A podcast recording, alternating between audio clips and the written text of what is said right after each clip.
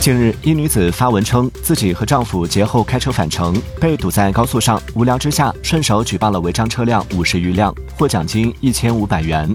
有网友在评论区质问这钱拿着烫手吗？该女子回复称依法办事没啥烫手的。对此您怎么看？欢迎在评论区留言分享您的观点。